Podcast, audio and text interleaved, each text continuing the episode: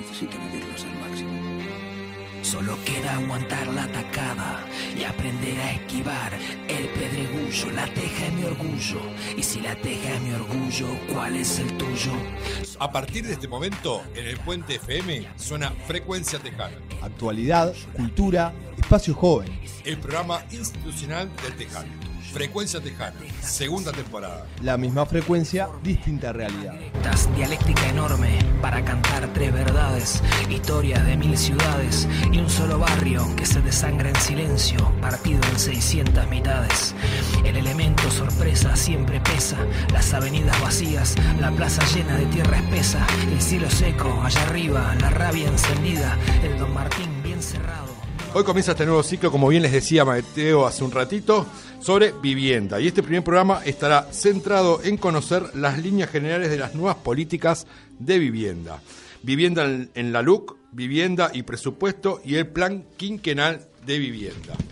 En el primer bloque conversaremos con Ivana La Rosa, arquitecta y activista por el derecho a la vivienda, investigadora del Centro Interdisciplinario de Estudios sobre el Desarrollo Uruguay, CIEDUR. Y en el segundo bloque del programa tenemos el espacio joven Hace Calor Radio de la mano de los gurises del Centro Juvenil Mercado Victoria.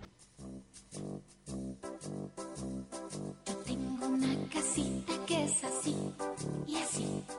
Primero que nada, yo también uso este, mucho, este, y creo que es una consigna enormemente válida, que la vivienda es un derecho y no una mercancía, porque generalmente se considera como mercancía. Entonces, cuando uno dice eso, está reivindicando el derecho. Pero creo que todos podemos estar de acuerdo, y ahí está el problema, en que la vivienda es un derecho y es una mercancía. Es una mercancía que se transa en el mercado, que puede ser una reserva de valor. Y la cuestión es, cuando hacemos una política de hábitat, de vivienda, de ciudad, ¿a qué le damos más peso? ¿Al derecho a la vivienda o a esa mercancía que es la vivienda con la cual se pueden hacer maravillosos negocios ganando mucho dinero?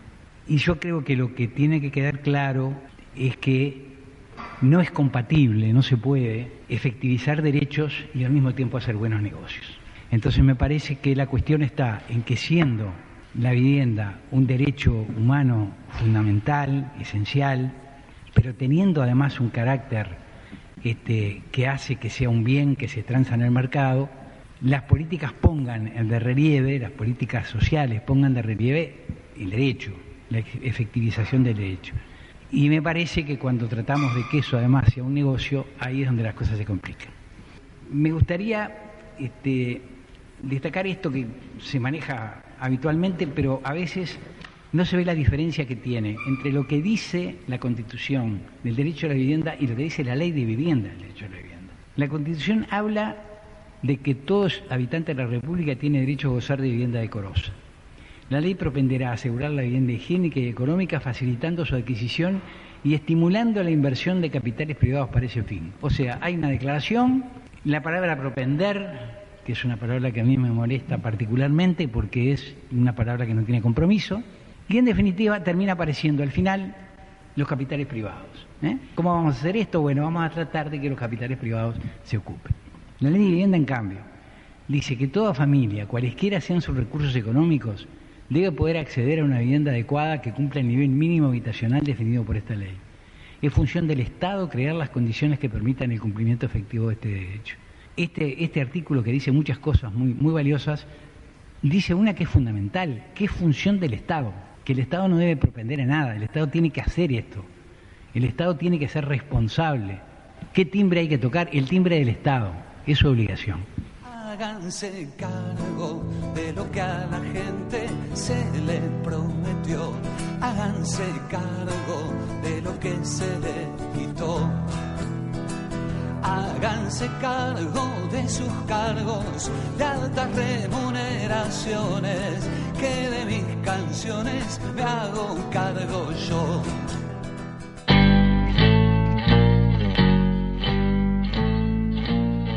El audio que acabamos de escuchar es un fragmento de la exposición del ingeniero Benjamín Naum en el panel debate La vivienda es un derecho, no una mercancía, organizado por FUCBAN hace un- unas semanas. Así como planteaba el asesor de FUCBAM, la vivienda y sus políticas tensionan entre el mercado y los derechos humanos. El mercado inmobiliario y la industria de la construcción tienen gran peso en la economía de nuestro país. Asimismo, vemos personas en situación de calle y viviendas precarias constantemente. Vemos migrantes siendo desalojados, alquileres por las nubes, personas que necesitan de dos trabajos para poder pagar un lugar donde vivir, especulación, barrios privados y grandes capitales avanzando en complejos costosos destruyendo las identidades de los barrios. Si asumimos que la vivienda es una mercancía, un negocio, así como un derecho, nos enfrentamos a la contradicción sobre el rol que debe asumir el Estado, la regulación sobre el mercado y las posibilidades de acceso por parte de cada ciudadano y ciudadana a vivir en una vivienda digna. En 2020 el gobierno instala paulatinamente un nuevo modelo de país, un nuevo modelo económico, un nuevo modelo de organización del Estado a través de la ley, de urgente consideración recientemente aprobada.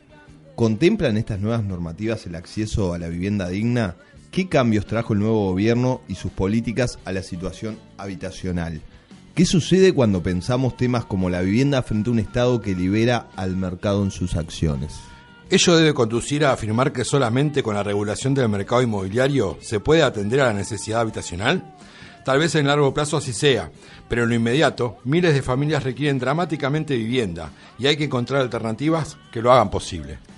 Frente a un Estado que retrocede en este y otros tantos temas a la especulación y los negocios privados, nos permitimos preguntar si existe la solución a la problemática habitacional de las uruguayas y los uruguayos. Es por esto que en el día de hoy vamos a estar entrevistando a Ivana La Rosa, arquitecta y activista por el derecho a la vivienda. Vamos entonces a escuchar una canción de los buenos muchachos, Sin Hogar.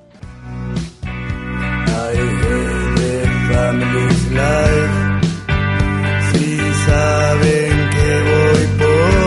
ahí, aquí o allá, si puedo no dormir. Come for my clothes buscan forma y nose, quieren tenerlo todo y no ven que no soy. No, I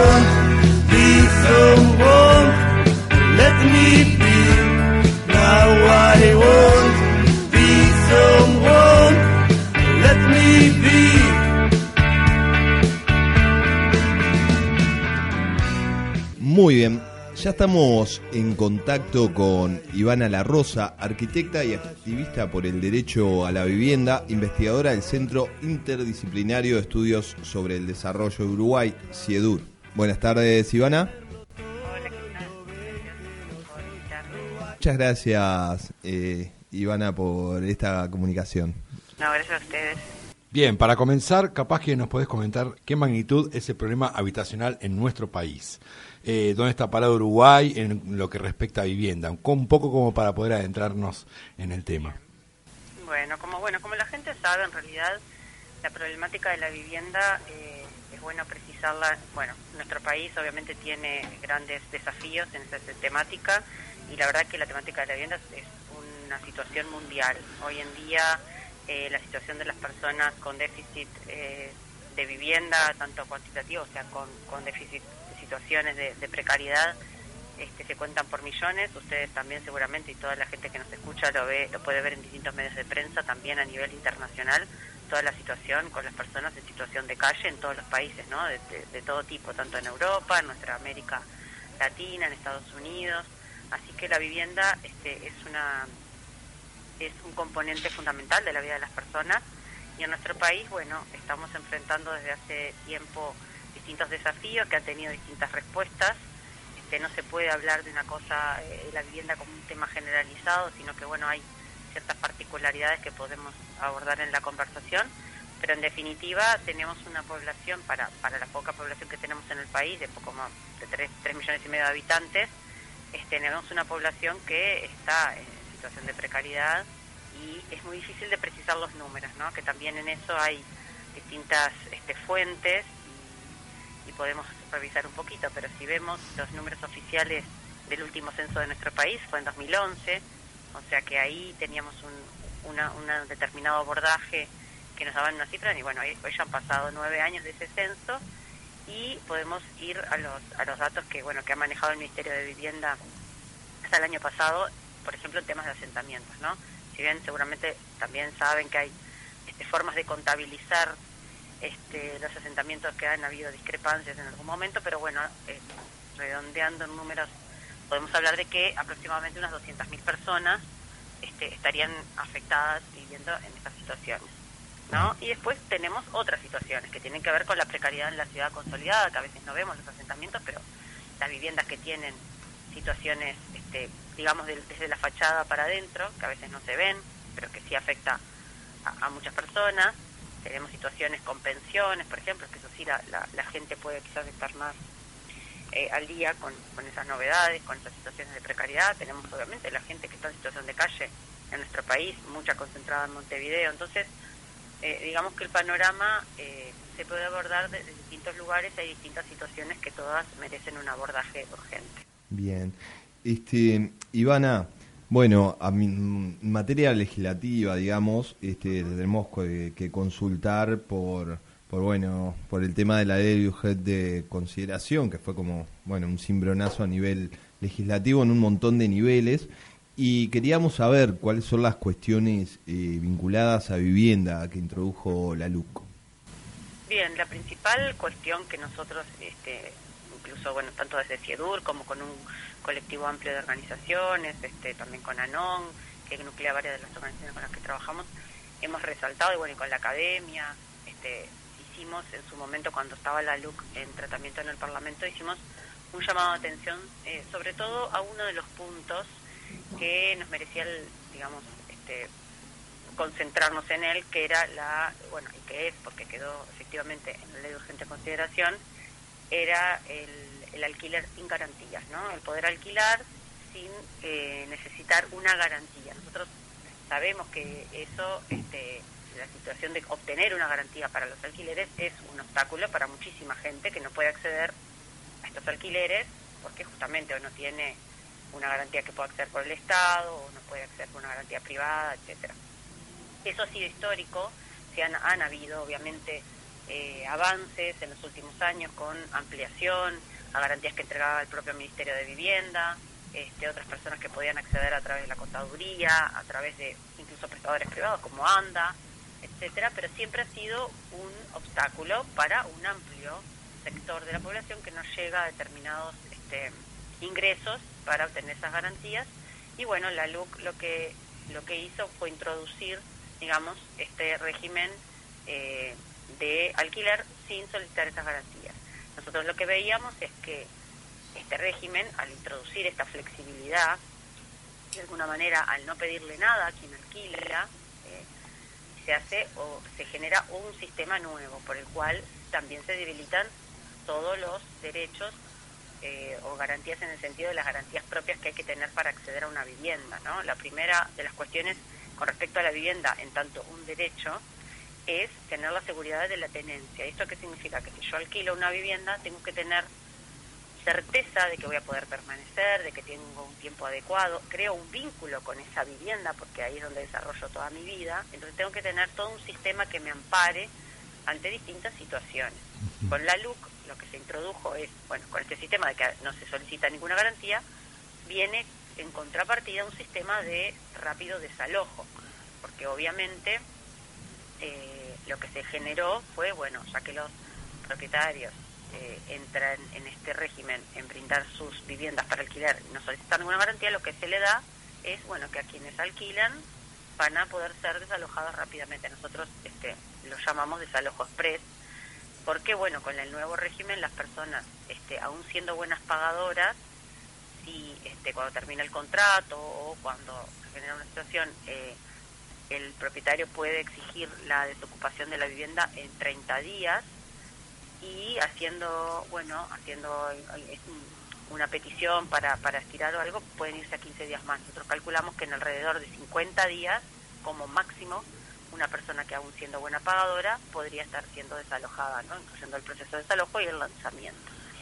En el caso de que seas un mal pagador o pagadora, que puede ser por cualquier situación, ustedes fíjense que nosotros una de las cuestiones que llamábamos más la atención es justamente en este contexto que nosotros estamos viviendo de una pandemia mundial donde las personas han quedado muchas sin empleo, muchas que son dependen de justamente salir a trabajar en empleos informales pueden tener atrasos este, en, la, en el pago o en la recaudación de, de su, de- de su sustento. Quedarían en la calle, con el, exacto, con el nuevo régimen de la LUC, con tres días de atraso posterior a la notificación, ya la persona queda en situación de morosidad.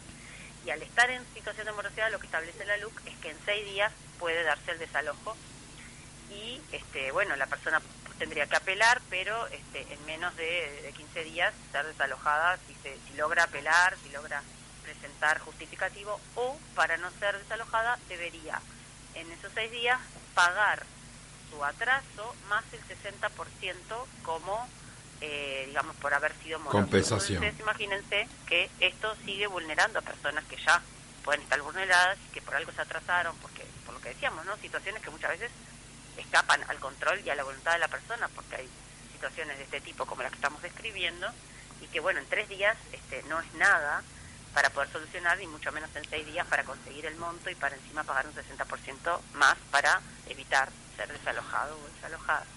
Entonces, es muy preocupante porque en realidad lo que nosotros planteamos justamente es que el Estado como garante, a ver, es muy importante recordar que la vivienda es un derecho, como tal, el Estado tiene obligaciones legales a las cuales se comprometió para garantizar ese derecho generando políticas públicas, generando programas, generando distintas herramientas para que las personas puedan primero acceder a una vivienda y segundo puedan permanecer. Y en ese sentido eh, me gusta siempre re- recalcar que cuando hablamos de el derecho y acceder a la vivienda no significa que todas las personas tengamos que ser dueños, o sea, tenerla en propiedad a la vivienda. Lo que significa es que hayan distintas vías, ya sea que yo pueda ser inquilina, ya sea que pueda tener un régimen de uso y goce de una vivienda, ya sea que sí que pueda comprar mediante un crédito, o ya sea situaciones donde el Estado sí tiene que proveer la vivienda porque son situaciones de mayor precariedad aún que ninguna de las otras opciones es viable. Entonces, en ese abanico de opciones, el Estado siempre es el garante. Y con esta situación que yo describía sobre la LUC, lo que vemos es que el Estado se retira y deja al mercado siendo como el hacedor de esta situación y bueno, el mercado no es el, el encargado de garantizar los derechos de las personas. No, claramente. Este, y en ese sentido, digamos, entonces podríamos, digamos, en base un poco a lo que nos estás contando, la, la- las lo que introdujo la, la LUC, en principio parecía como, como que era algo interesante pensar la posibilidad de quitar esas garantías, pero genera un nuevo inconveniente, digamos, o por lo menos profundiza mucho más eh, el problema de la vivienda este, con, esta modificación. Eh, ¿Hay algún cambio que afecte en, el marco de la LUC, que afecte a las cooperativas de vivienda? Entendemos que, que, es una, una forma muy muy popular en, en Montevideo y en Uruguay. Este, en, en el marco de la LUC, ¿hay alguna al- algo que afecte a las cooperativas? Por ahora, este, nosotros lo que veíamos más que nada era en esto del arrendamiento de la vivienda. Este, las cooperativas ahora están revisando también en el marco de, mm, el presupuesto nacional, como ustedes eh, saben, también es- está bueno ya que estamos conversando de la vivienda, que nosotros estamos ahora en pleno proceso de, de la revisión del plan quinquenal de vivienda y del presupuesto nacional para ese plan, ¿no? Entonces ahí también este, hay cuestiones que se trabajaron en la LUC y hay otras cuestiones que están incluyéndose ahora en, el- en la ley de presupuesto y quizás en ese sentido es lo que lo que sí me viene ahora a, a la mente para con respecto a las cooperativas es el tema de eh, el aumento en las en, en los costos de los institutos de asistencia técnica. Ustedes saben que las cooperativas, por ejemplo, de ayuda mutua, este, se utilizan para los proyectos, estos institutos que son organismos que hacen la parte técnica, eh, digamos, de los proyectos, y eso obviamente tiene una parte Tiene que un costo, paga, claro. este, que afecta a la financiación de, de todo lo que tiene que ver con el cooperativismo. Esto se estaría aumentando, eh, estos costos, entonces, bueno, no sabemos si puede repercutir o no todavía, este, pero pensamos que sí porque el presupuesto este, va a afectarlo. Bien, Ivana, recién hiciste, bueno, alusión a, a la ley de, de presupuesto. Eh, en líneas generales, ¿qué, novedades o qué mm, digamos, particularidades tiene esta ley de presupuesto en cuanto a vivienda? Bueno, nosotros estuvimos este, ahora analizando y estamos, hemos, primero que nada hemos estado comunicándonos este, para que la sociedad civil justamente participara de este proceso, ¿no? que eso nos parece como muy importante y muy vital. Este, y bueno, no tuvimos mucha chance en el proceso de la digamos, de la creación del plan quinquenal, sí estamos ahora tratando de incidir más, el plan quinquenal entró al Parlamento, como ustedes saben, a final el último día de octubre, de agosto, perdón, y está ahora en tratamiento en diputados, este, junto con el presupuesto nacional. Estamos con un grupo amplio de organizaciones este, revisándolo, incidiendo en, en, bueno, en hacer todas esas revisiones, hacer recomendaciones. Eh, y bueno, estamos viendo distintos temas, ¿no? Por un lado, no, no tenemos claro las asignaciones este, en términos de, fondos, de financiación, porque si ustedes saben que bueno que los recortes que ya se han anunciado, si bien el gobierno nacional dijo que el tema de la vivienda era una de las prioridades, lo que nosotros estamos viendo en cuanto a asignaciones presupuestales, incluso en términos reales, este, se reduciría la inversión en aproximadamente un 10%. Es lo que estamos viendo ahora, si bien se mantienen ciertos números, pero bueno, obviamente la, depre, la depreciación con, que tiene que ver con, con, con esos costos en, la actualidad, estamos viendo que bueno hay habría menos inversión para el tema de vivienda. Después, bueno, estaba, estábamos viendo eso que, comentábamos de, del aumento en los costos de asistencia técnica, quizás en las cooperativas. Estamos viendo, bueno, cambios en, si bien nos parece bien que se está eh, poniendo un énfasis muy importante, obviamente, en la precariedad, este, sobre todo vinculada a los asentamientos precarios, este, lo cual obviamente es algo muy importante poner el énfasis. Nos, eh, nos preocupa de qué manera va a ser eso realizado, porque todavía no, no nos parece claro, sobre todo porque, bueno, eh, el, el, plan y el presupuesto, la ley de presupuesto, está eh, ya esbozando que se dejen de lado algunas eh, cuestiones de revisión de los, de los instrumentos de ordenamiento territorial. Como ustedes seguramente entenderán, los asentamientos no es solo cuestión de regularizar la titularidad de la tierra donde las personas están viviendo, ¿no? Es realmente generar ciudad, generar integración, generar con una batería de acciones que tenga con las infraestructuras, con servicios, con el acceso a, la materialidad de las viviendas de forma adecuada, etcétera. Entonces, bueno, queremos tener más claridad y esas son las cuestiones que también está, estamos planteando para esa revisión y tener este, la posibilidad de incidencia, de que, bueno, tener más claridad justamente de qué manera se está planificando hacer esa regularización, porque, como decía antes, hay cuando nosotros hablamos de vivienda como derecho, hay ciertos estándares para ser vivienda adecuada. Y para ello no es... Eh, digamos, hemos visto en el pasado y hemos visto en la región, estamos, digamos, podemos citar muchísimos ejemplos de a veces iniciativas que intentan regularizar estas situaciones, más que nada con una de regularizar la situación de la tenencia de, la, de, de donde están estas, estos asentamientos este, asentados precisamente. Pero se entiende que tiene que ser una, una acción mucho más integral. Todavía nos falta claridad para ver eso y nos preocupa que este, ya en la ley de presupuestos se esté diciendo, por ejemplo, que no tendrán por qué cumplirse, digamos, la revisión de los instrumentos que afectan al ordenamiento territorial, porque muchos de estos instrumentos justamente hacen a eh, que sea en un suelo urbanizado o no urbanizado donde estén estos asentamientos, este, qué tipo de, vínculo y de integración con la ciudad ya esté consolidada, que es donde están los servicios, ¿no? En ese sentido, para nosotros, este, el enfoque desde el derecho a la ciudad es muy importante, pero justamente por eso, porque la ciudad es la que nos, nos provee de las oportunidades muchas veces para trabajo, para estudio, de situaciones de conectividad, de movilidad, de acceso a estos servicios, como decía antes, entonces nos interesa saber mucho más cómo este, finalmente se está planificando esa implementación de esa, de esa atención a estos sectores que obviamente este, tienen que ser una prioridad y, en ese sentido obviamente estamos de acuerdo. Sí, en ese sentido, eh, Ivana, eh, ustedes que vienen como analizando un poco todo el plan quinquenal, eh, como para ya ir cerrando, ¿hay algún punto en particular de este plan que ustedes este, les esté preocupando particularmente? ¿Que puedas mencionarnos?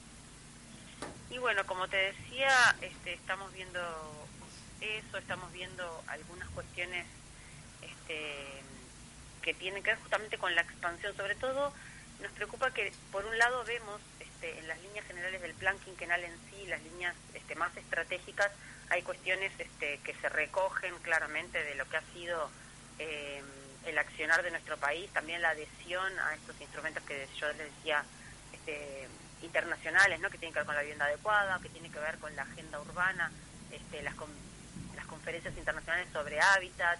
Este, si bien en el plan quinquenal se recoge eh, esos lineamientos, luego cuando miramos la ley de presupuesto eh, ya es más difícil ver exactamente cómo eso se traduce en los lineamientos de asignaciones presupuestales o de los del articulado este, concreto en el presupuesto. Por eso estamos también elaborando comunicaciones para, para tener la posibilidad de este, tener ese intercambio con el Parlamento que está revisándolo ahora y saber eh, concretamente. Una de las cuestiones, por ejemplo, tiene que ver con, con si va a continuar nuestro, nuestro país y el actual ministerio con las políticas tienen que ver con la estrategia de, de acceso al suelo urbano, que eso es bien importante, porque bueno, el Estado, como decía yo antes, tiene un rol de obligatoriedad, digamos, en regular el acceso, en generar condiciones.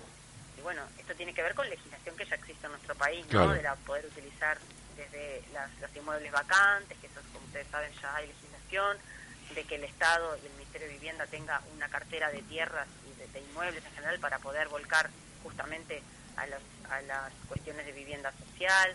Todo eso que en lineamientos este, aparece de alguna manera esbozado, no aparece claramente según lo que nosotros venimos este, analizando en cómo se traducen eh, en las acciones presupuestales, en las líneas presupuestales. Entonces, bueno, es parte de lo que vamos a estar eh, justamente remarcando en estos intercambios que, tendremos con las autoridades para tener más claridad y poder, este, como decíamos antes, tener como sociedad civil también incidencia en proponer eh, cuestiones que Claro. son para nosotros formas de abordar y que den solución al acceso a la vivienda, que es lo que a las personas les interesa, y a las personas que tienen las carencias y precariedades, lo que Necesitan.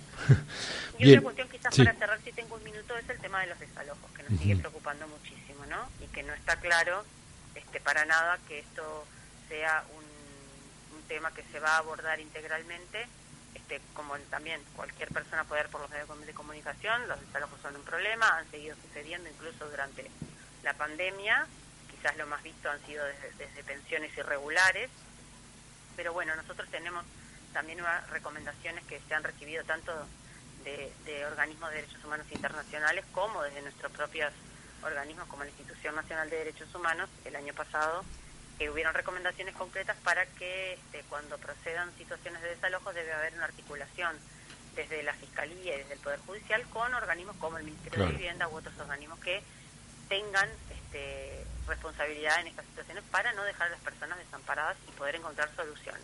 Y eso no lo vemos, este, no vemos que esté siendo abordado. Ahí va. Desalojos, desfinanciación, eh, retiro de Estado frente al mercado. La verdad que es un panorama medio difícil el que, el que se presenta, pero bueno. Agradecemos muchísimo, Ivana, tu participación en el programa. Este, muy interesante todo lo que nos contás. Eh, vamos a seguir trabajando el tema vivienda en los próximos programas. Te agradecemos muchísimo que hayas estado con nosotros. ¿sí? Muchas gracias por tu tiempo, Ivana. Gracias a ustedes y a las órdenes, como siempre. Desde La Teja y para todo el oeste de Montevideo transmite El Puente FM 103.3, una radio con voz de barrio. El Puente FM. Un proyecto social con forma de radio.